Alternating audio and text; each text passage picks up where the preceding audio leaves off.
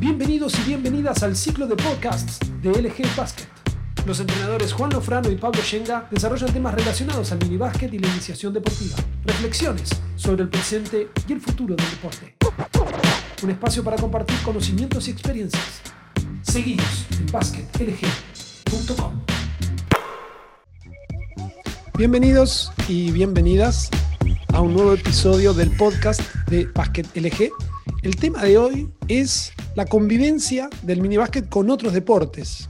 ¿Cómo saber o cómo, cuál es el rol del entrenador o la entrenadora al momento de observar que el chico, la chica, el jugador o la jugadora tienen ganas de cambiar de deporte? ¿Cómo nosotros podemos identificar esa situación y cuál es el rol que tiene el entrenador frente a esa situación?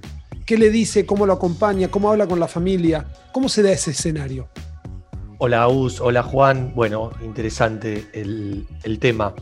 Muchas veces nos pasa que como entrenadores de, de minibásquet nos llega algún chico, alguna chica a jugar al, club, al colegio, a, a nuestra academia y ya practica otro deporte.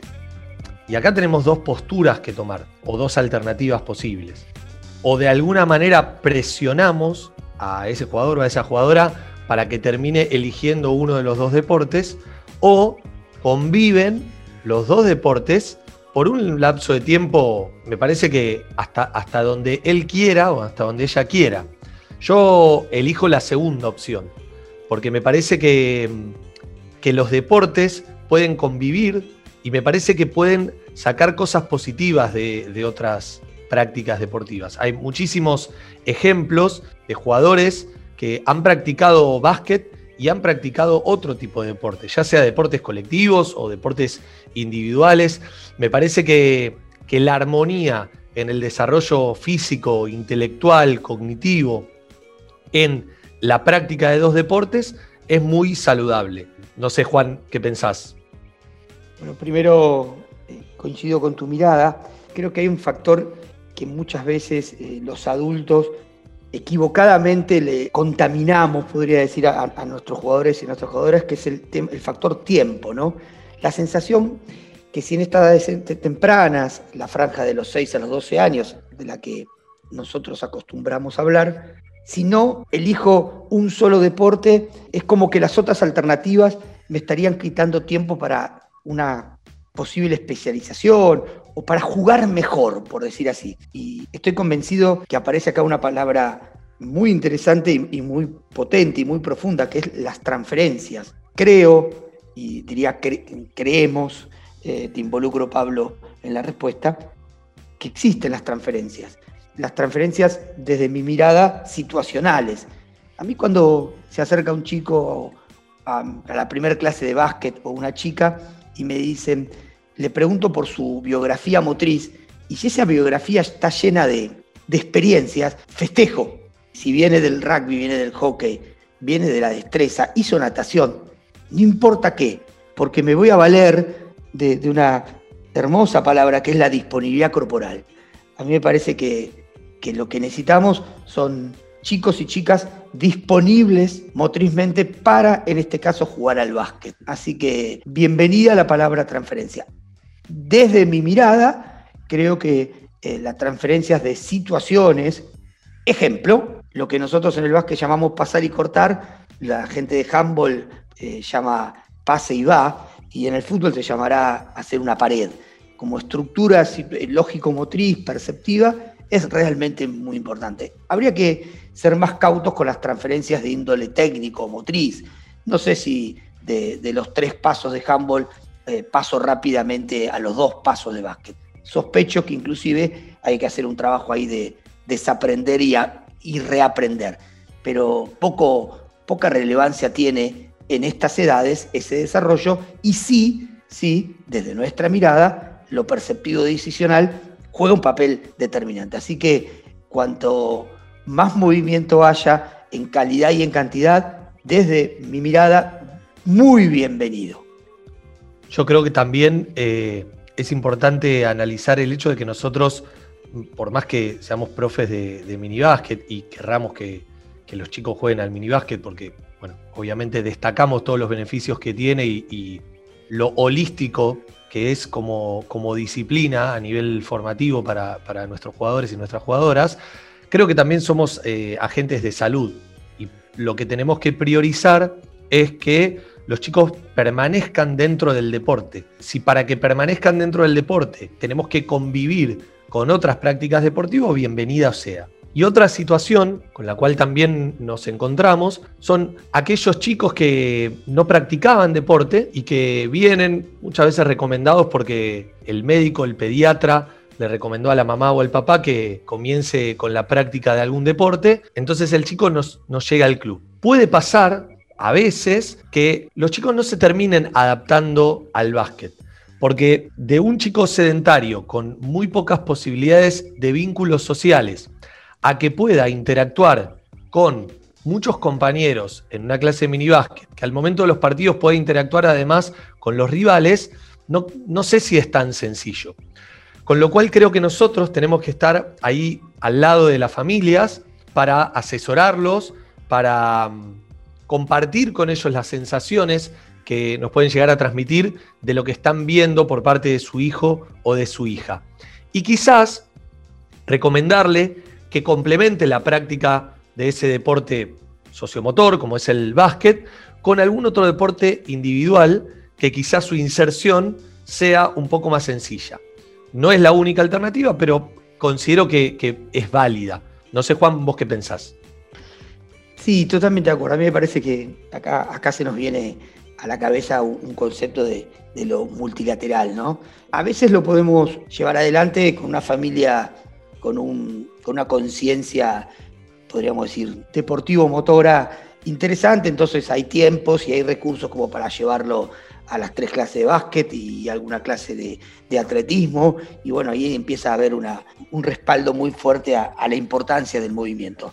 Pero cuando esto no se da por falta de recursos, falta de tiempo, o inclusive de, cultura deportiva, eh, o de escuelas que generan muchísimo tiempo ocupado a los chicos, me parece que somos responsables nosotros en nuestras propias clases de abrir el juego, ¿no?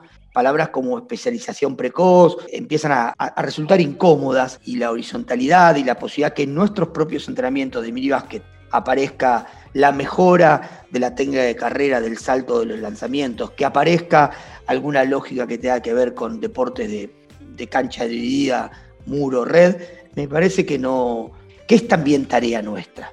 Primero porque esas transferencias van a ser a, beneficio del jugador de básquet. Y segundo porque hay que tener una mirada muchísimo más abarcativa, muchísimo más amplia. Y tal vez en nuestras prácticas de básquet estemos descubriendo un futuro gran atleta, o un futuro buen jugador de vóley, o un futuro buen nadador. Porque el gran objetivo que estamos buscando son los hábitos deportivos perdurables, lo que estamos buscando es una población activa, eh, más allá eh, de, lograr poner algún jugador en alguna selección o en algún recorrido destacado. Que por supuesto que lo buscamos y por supuesto que lo, lo disfrutamos cuando eso sucede. Pero todos sabemos que la gran mayoría de los jugadores y las jugadoras que pasaron por nuestro camino van a ir a un lugar de, o deberían ir a un lugar de vida activa, porque la mayoría no va a triunfar. Entonces me parece que en esta amplitud de objetivos entra sin ningún problema eh, la diversidad de propuestas eh, deportivas. Pablo Juan, ¿y hasta qué edad es recomendable que convivan dos deportes? Por ejemplo, hay un determinado momento en que tal vez ese chico o esa chica tienen que optar por continuar un deporte, ya sea minibásquet o lo que sea. Más o menos, ¿cuál creen ustedes que es la frontera? Yo creo que se va a terminar decantando solo, Agus. Me parece que lejos de presionar, nosotros como, como profes, lo que tenemos que hacer es acompañar y asesorar. Yo estoy 100% de acuerdo con lo que decía Juan, de que nuestro rol, incluso más importante que el rol de profesores de minibásquet que cumplimos, es ser agentes para generar población activa, para generar población que esté vinculada al deporte a lo largo de toda su vida. Creo que nuestro objetivo en la etapa de, de minibásquet, que de eso se trata, es generar experiencias deportivas positivas, incluso mucho más grande que el, que el minibásquet.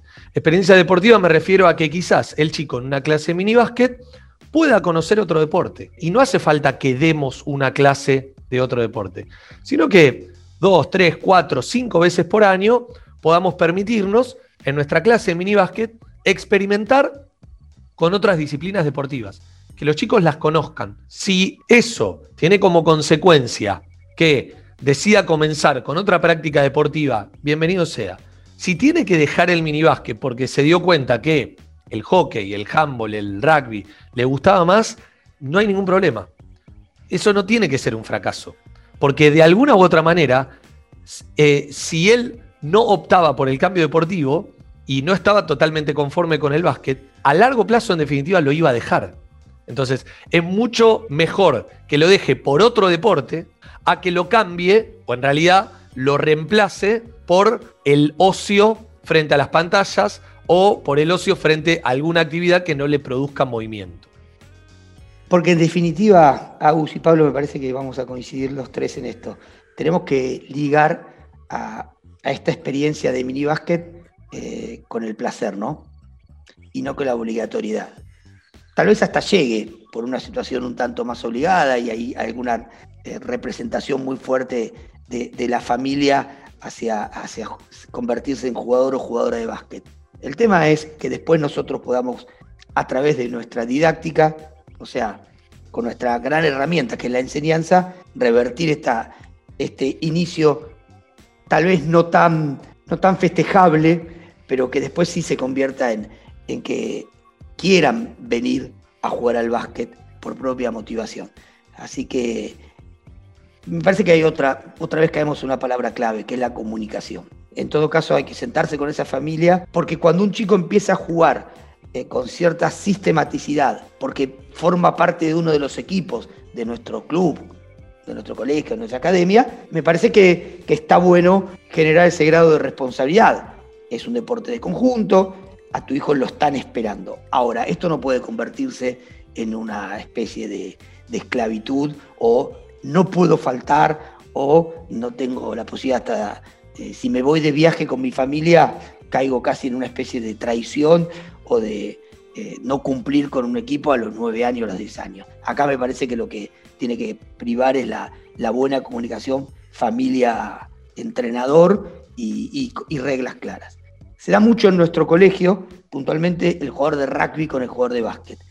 A mí me encanta la foto de cuando llegan a jugar el sábado a la tarde el partido de básquet y vienen con sus rodillas embarradas y sus llores cortos, con todo ese estereotipo propio de cada deporte y que lo revierten y se ponen un pantalón más largo porque se ponen el pantalón de básquet y, se convierten rápidamente en jugadores de básquet.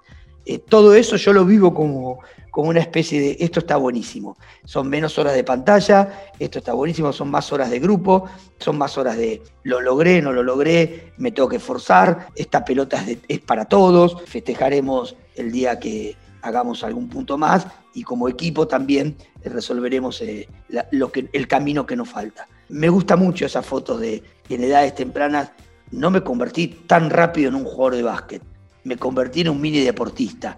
Me parece que por ahí pasa, ¿no? Y si en el medio le podemos hacer correr una carrera rápido, mejor. Y si puede hacer algún rol adelante y alguna vertical, ni les cuento.